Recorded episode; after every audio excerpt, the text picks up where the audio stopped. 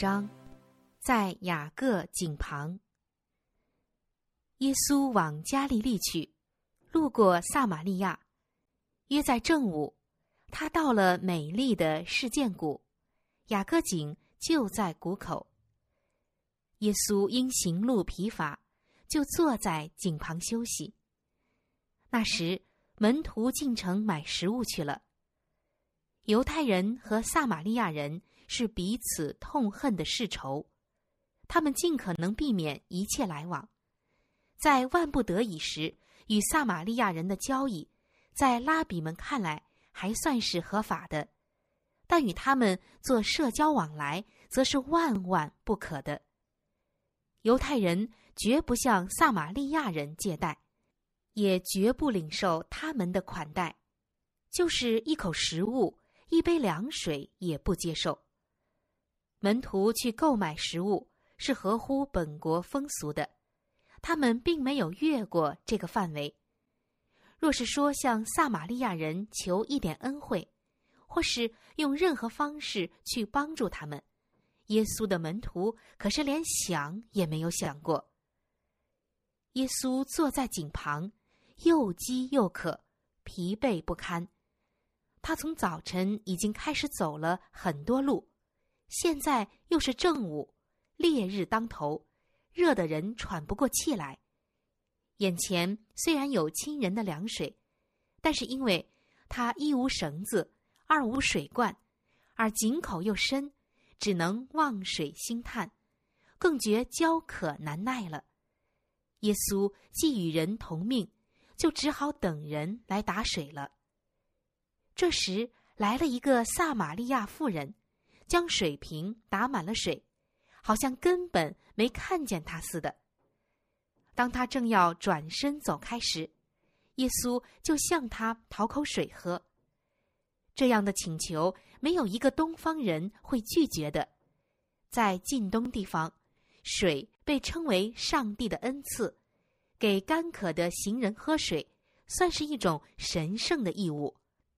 住在沙漠地的阿拉伯人，为了尽到这种义务，是不辞劳苦的。犹太人和撒玛利亚人之间的仇恨，竟阻止了那妇人主动的为耶稣做这件善事。然而，救主正想寻找启发这一颗心的方法，于是，他用一种由神圣之爱而生的智慧向他求助，而不说要帮助他。若是说要帮助他，或许会被他拒绝，但信任能引起信任。天上的君王竟来到这被人唾弃的妇人面前，求他帮助。海洋是他造，深渊的水是他管，地上的泉源河泽都是他开的。但现在他疲乏了，在雅各井旁休息。甚至为一口水也要依靠一个陌生人的善心。妇人看出耶稣是犹太人，在诧异之中，竟忘了答应他的要求，却要问个明白。他说：“你既是犹太人，怎么向我一个撒玛利亚妇人要水喝呢？”耶稣回答说：“你若知道上帝的恩赐和对你说。”给我水喝的是谁？你必早求他，他也必早给了你活水。你稀奇我怎么会要你行这么小的一个方便？从我们脚下的井里打一口水给我喝。可是你若求我，我必早将永生的水赐给你了。妇人不懂基督的话，但他感觉其中含有严肃的意义。他那轻松闲散的态度开始改变了，他以为耶稣所说的活水是指眼前的井，就说：“先生，没有打水的器具，井又深，你从哪里得活水呢？我们的祖宗雅各将这井留给我们，他自己也都喝着井里的水，难道你比他还大吗？”他看见跟前的只是个旅途劳顿、风尘满面、干渴的行人，心里将耶稣与那受人尊敬的先祖雅各相比，认为没有别的井能比得上祖先留下的这口井。他这样想也是人之常情。他向后看到列祖，向前瞻望弥赛亚的来临，而列祖所指望的弥赛亚本身就在身边，他竟不认识他。这样的人，现代真不知有多少啊！活水的源头就在身边，而他们竟想到遥远的地方寻找生命之泉。你不要心里说，谁要升到天上去呢？谁要下到阴间去呢？这道离你不远，正在你口里，在你心里。你若口里认耶稣为主，心里信上帝叫他从死里复活，就必得救。耶稣没有立即回答关于自己的问题，而是诚恳郑重地说：“凡喝这水的，还要再渴；人若喝我所赐的水，就永远不渴。我所赐的水。”要在它里面成为泉源，直涌到永生。那道属世的水泉来解渴的人，喝了还会再渴。无论何地，人总得不到满足。他们渴望获得能供应心灵需要的东西，而只有一位能满足这种需求。基督就是世界的需要，是万国所羡慕的。唯有他所赐的神恩，像活水一般，能净化、振奋并滋润心灵。耶稣的意思，并不是说单喝一口生命水就能使人受用无穷。人若尝过基督之爱的滋味，必渴望不停的享有，而别无他求。世间的荣华富贵和安乐享受，都不足以动心。心中横切呼求的就是更需我主。那向人心指出其需要的主，正等着满足人心的饥渴。一切属世的资源和依靠都必败落，水库将要枯竭，池塘也必干涸。唯我们的救赎主是取之不尽、用之不竭的泉源，我们尽可以喝了再喝。随时都有新鲜的供应，心中若有基督居住，里面就必流出幸福的泉源，直到永生，就能从这泉源取得力量和恩惠，来应付一切的需要。耶稣一提到活水，妇人就稀奇的望着他。耶稣已经引起他的兴趣，唤起了他对主所说的恩赐的期望。他说：“先生，请把这水赐给我，叫我不渴，也不用来这么远打水。”现在，耶稣将话题突然改变了。妇人在领受他所急愿赐下的恩典之前，必须先承认自己的罪，并接受耶稣为自己的救主。耶稣对他说：“你去叫你丈夫也到这里来。”妇人说：“我没有丈夫。”他以为这样说就可以避免回答在这方面的问题，但救主接着说：“你说没有丈夫是不错的，你已经有五个丈夫，你现在有的并不是你的丈夫，你这话是真的。”妇人发抖了，一只神秘的手正在翻阅她一生的历史。把他想永远隐藏的秘密都揭出来了，这洞察他平生秘密的是谁呢？他心中又想起永生和将来的审判，到那时，一切隐藏的事都要显明出来。这样一想，他的良心就觉悟过来了。妇人无法隐瞒，只想回避这不受欢迎的问题，便极恭敬的说道。先生，我看出你是先知。他想镇抚良心的自责，于是就将话题转到宗教上去。如果这人是先知，他必能在一个多年争论的问题上给他一定的启示。耶稣耐心的让他转移话题，同时等待机会，再用真理打动他的心。妇人说：“我们的祖宗在这山上礼拜，你们倒说应当礼拜的地方是在耶路撒冷。基利新山正好在望，山上的殿已毁坏，只留有祭坛。犹太人和撒玛利亚人争论的焦点就是这礼拜的地方。撒玛利亚人的祖先有些本来是以色列人，但因为他们犯了罪。”耶和华就让他们被拜偶像的国家征服，从此，他们就与拜偶像的人混杂起来。经过多年，邪教的风化渐渐的玷污了他们原有的宗教。他们固然说，偶像不过是帮助他们想起永生的上帝、宇宙的主宰，结果还是拜起了雕刻的偶像。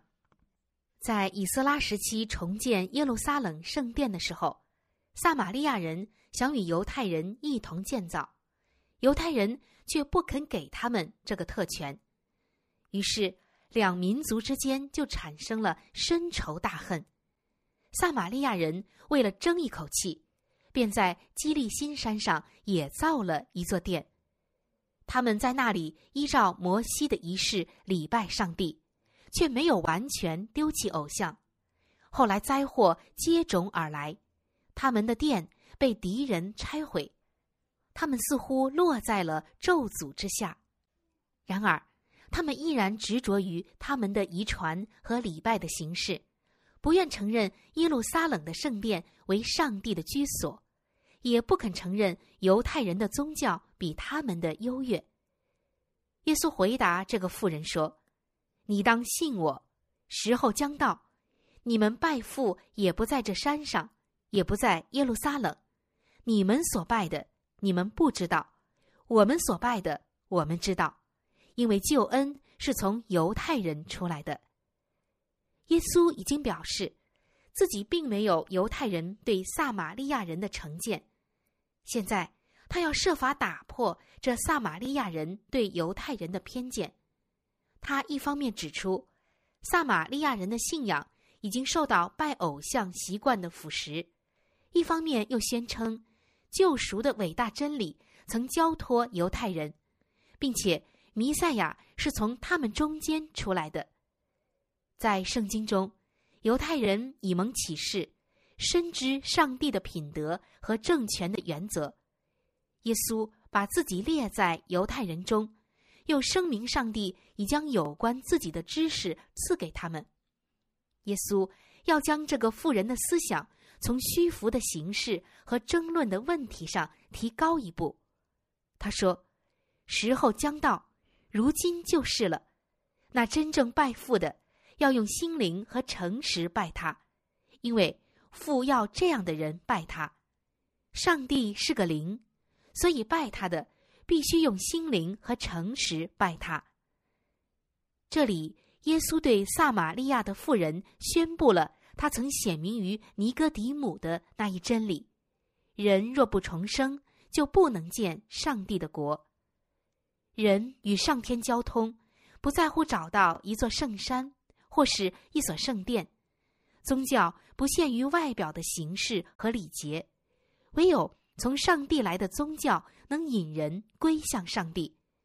我们若要正确的侍奉上帝，就必须由圣灵而生，这才足以清洁我们的心，更新我们的灵，并赐我们新的能力来认识上帝、热爱上帝，使我们生发顺从上帝一切要求的心。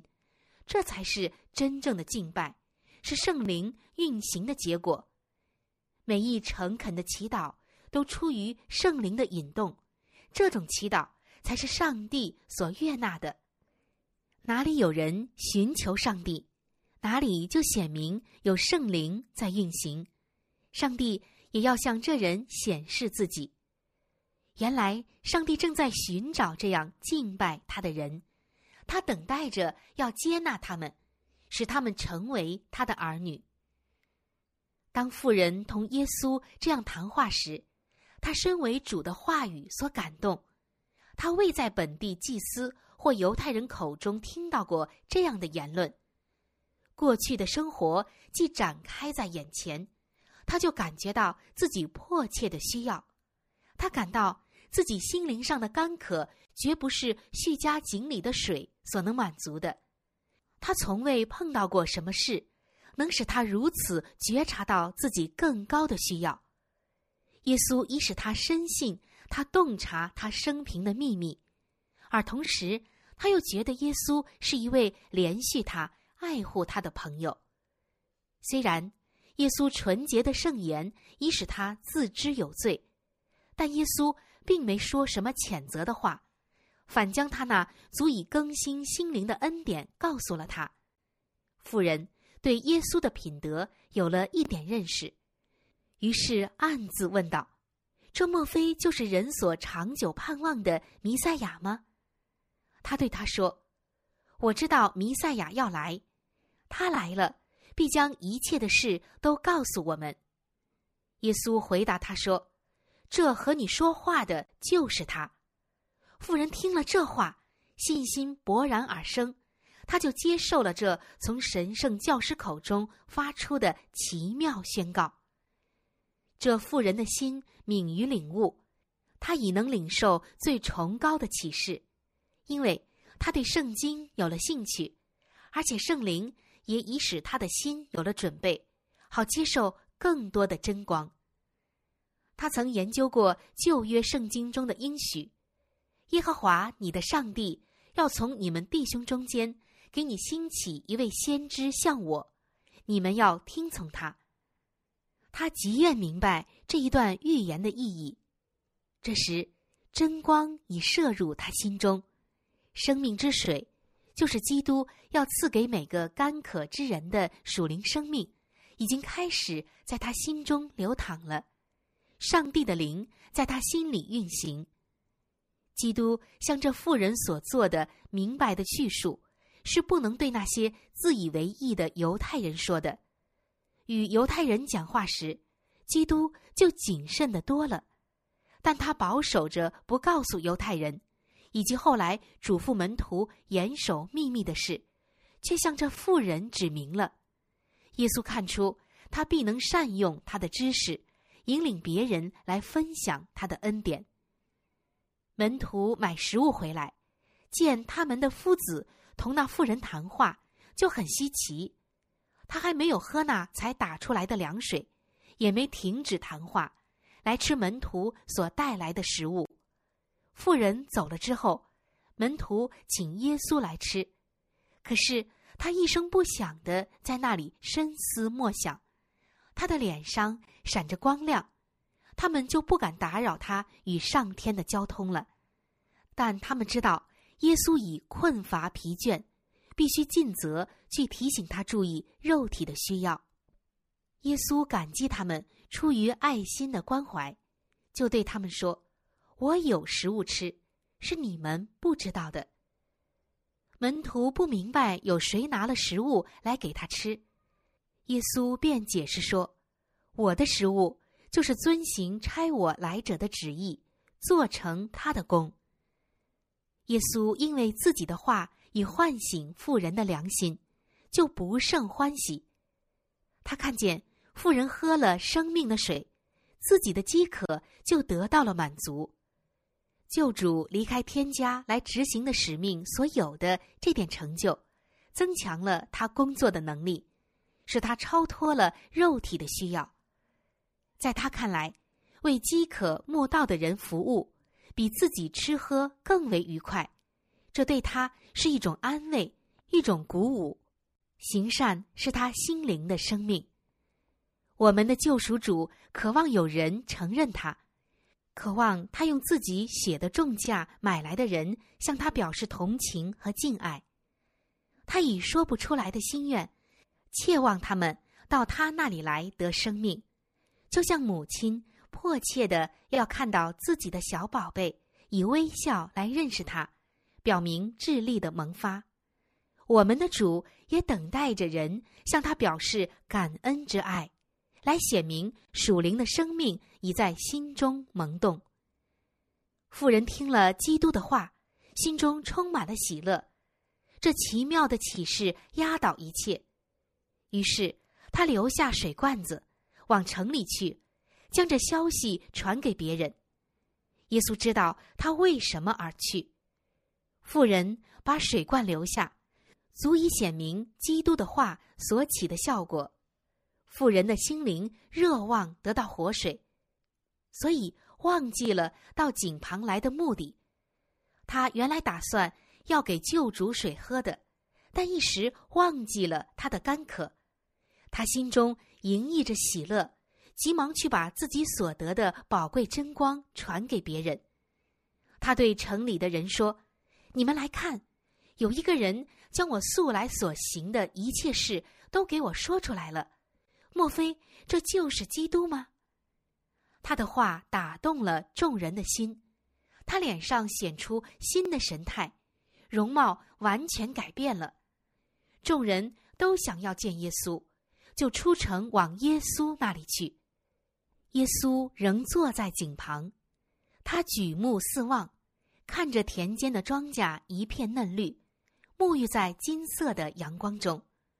他指着这一片自然景色，以此为比喻，对门徒说：“你们岂不说到收割的时候还有四个月吗？我告诉你们，举目向田观看，庄稼已经熟了，可以收割了。”他正说这话时，把目光转移到许多到井旁来的人身上。地里的庄稼还有四个月才可以收割。但是眼前有一种庄稼已经成熟，正等待收割的人呢。他又说：“收割的人得工价，积蓄五谷到永生，叫撒种的和收割的一同快乐。”俗语说：“那人撒种，这人收割。”这话可见是真的。基督在这里指出领受福音的人对上帝所应尽的神圣义务。他们应做他活的器皿，他要他们每个人为他服务，无论是撒种是收割，我们都是为上帝做工。这人撒种，那人收割，撒种的和收割的都得工价，都因劳苦所得的报酬一同快乐。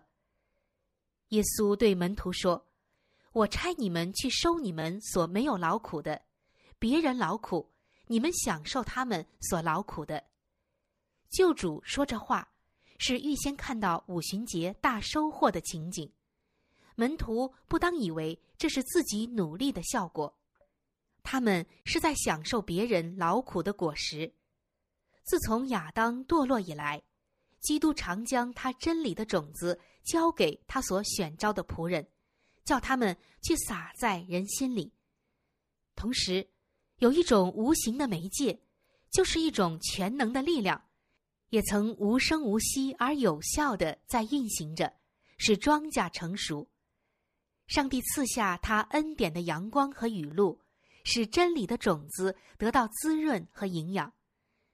如今，基督将要用自己的血加以浇灌，他的门徒有特权与上帝同工。与基督和古时的圣先知共同努力，及至五旬节圣灵降下，有成千的人在一日之内悔改。这就是基督所撒之种的效果，是他工作的收获。耶稣在井旁向妇人所讲的话，就是撒下的好种子，其收获是何等迅速啊！撒玛利亚人来听耶稣的话，就相信了他。他们在井旁将他围住，连连发问、请教，并热切的听他解答许多以前他们所不明白的事。他们一边听，心中的疑团就一边开始消逝了。他们好像一群在黑暗中的人，忽然看见一线光明，就急起直追，从此得见天日。不过，他们觉得这短短的一次谈话。不能满足他们的需要，他们极想多听，并希望亲戚朋友也能聆听这位神圣教师的训言，所以他们就请他进城去，求他在他们那里住下。耶稣就在撒玛利亚住了两天，信他的人就更多了。法利赛人藐视耶稣的朴素，他们不顾他行过的奇事，还要他再行神迹来证明他是上帝的儿子。但撒玛利亚人并不要看什么神迹，耶稣也没有行什么奇事，不过在井旁揭开一个妇人平生的秘密而已。但许多人居然接受了他，他们得到新的喜乐，就对那妇人说：“现在我们信，不是因为你的话，是我们亲自听见了，知道这真是救世主。”撒玛利亚人相信弥赛亚来，不仅是要做犹太人的救赎主，也要做普天下的救赎主。圣灵借着摩西。曾预言他为上帝所差来的先知，借着雅各曾宣布万民都必归顺他，借着亚伯拉罕曾指明地上的万国都必因他得福。撒玛利亚人以这些圣经的话为信仰弥赛亚的根据，犹太人误解了摩西以后诸先知的预言，将基督第二次降临的荣耀曲解为他第一次降世的景象。这就使撒玛利亚人仅相信摩西五经，而舍弃了其他经卷。但救主既推翻这些虚构的解释，许多撒玛利亚人就接受了摩西以后的众先知的预言和基督自己对上帝之国所说的话。这时，耶稣已经开始拆毁犹太人和外邦人之间隔断的墙，而向普世宣布救恩了。他虽是犹太人，却毫无顾虑的同撒玛利亚人来往，置本国法利赛教派的陋习与不顾。他不顾他们的成见，去接受这被歧视之民族的款待。他住在他们家里，与他们一同坐席，吃他们的手做好并摆上的食物，在他们的街市上教训人，用最和善的态度和礼貌待他们。在耶路撒冷的圣殿中，有一道矮墙，将外院和圣所的其他部分隔开。墙上用各国的文字写着：“非犹太人不许越过此界。若是外邦人擅敢进入内院，就是玷污了圣殿，必须以性命抵罪。”可是耶稣身为圣殿及其礼节的缔造者，竟以人的同情之心为纽带。来吸引外邦人归向自己，并将犹太人所拒绝的救恩赐给他们。耶稣的门徒仍在犹太人偏见的影响之下，所以耶稣这次在撒玛利亚逗留，也是有意要使他的门徒得益。他们以为要钟爱本国，就应该恨撒玛利亚人。他们稀奇耶稣的行为，而又不能不依从他的榜样。所以，在撒玛利亚做客的两天，他们为了效忠耶稣，就抑制自己的成见，但心里还是觉得别扭。要将藐视化为怜爱，仇恨变为同情，他们很难学会。但道主升天之后，他们就从他的教训中看出新的意义来。五旬节圣灵下降之后，他们就想起了救主。对待被藐视的外邦人的眼神、话语及尊重、慈祥的态度，所以彼得在撒玛利亚传道时，也在工作中表现这样的精神。约翰被请到以弗所和士美拿去时，也回忆到在事件谷的经历，并且对这位神圣的教师满心感激，因为他早已遇见门徒所要应付的难处。而亲自树立了榜样来帮助他们。救主从前怎样将活水赐给撒玛利亚的妇人，如今他仍在这样做。那些自命为跟从耶稣的人，或许要藐视会躲开被厌弃的人，但耶稣对世人的爱绝不以家世、国籍或生活环境为转移。每个人，无论他的罪如何沉重。耶稣总要对他说：“你若早求我，我就必早给了你活水。”福音的邀请不可缩小范围，而仅仅传给我们所认为信了道就能尊荣我们的少数经过挑选的人。这信息必须传给万民，无论何处，只要有人肯敞开心门迎接真理，基督就要立时教导他们，将天赋显给他们看，又使他们明白怎样敬拜才是那位鉴察人心之主所悦纳的。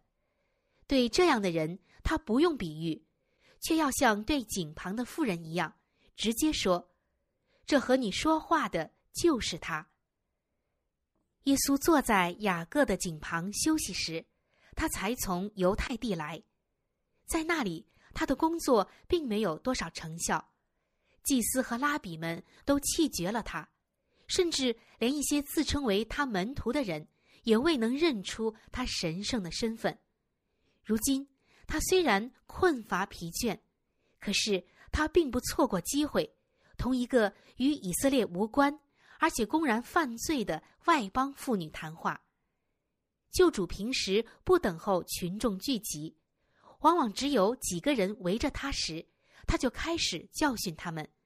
路过的人就会一个一个的停下来听他，结果有成群的人听了上帝借这位天上差来的教师所说的话而惊讶不已。所以，凡为基督工作的人。不应感到对几个人谈到，不如像对多人讲道那么热诚。虽然只有一个人在听，谁能说这信息的影响会有多远大呢？救主在一个撒玛利亚妇人身上所下的功夫，连门徒也以为太不值得。但耶稣向他谆谆训导，居然比向君王、谋士或大祭司讲话更为恳切，更为动听。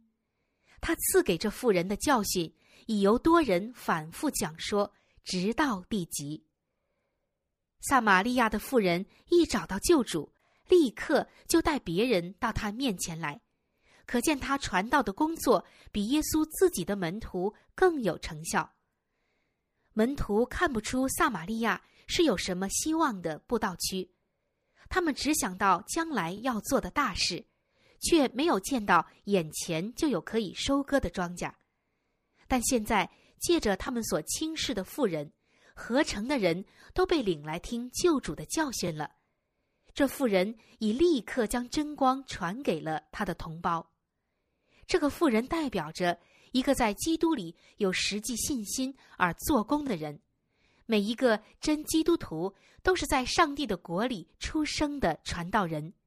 凡饮过活水的人，自己变成了生命的泉源；受者变为施者。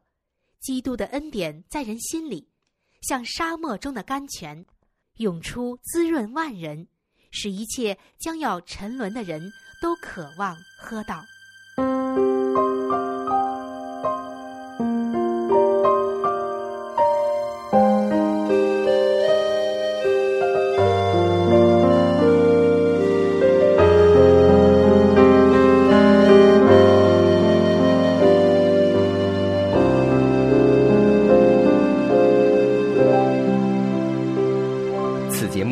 巨响媒体为您精心呈现。若想收听更多节目，请您浏览 www. 到 loudvoicemedia. dot com。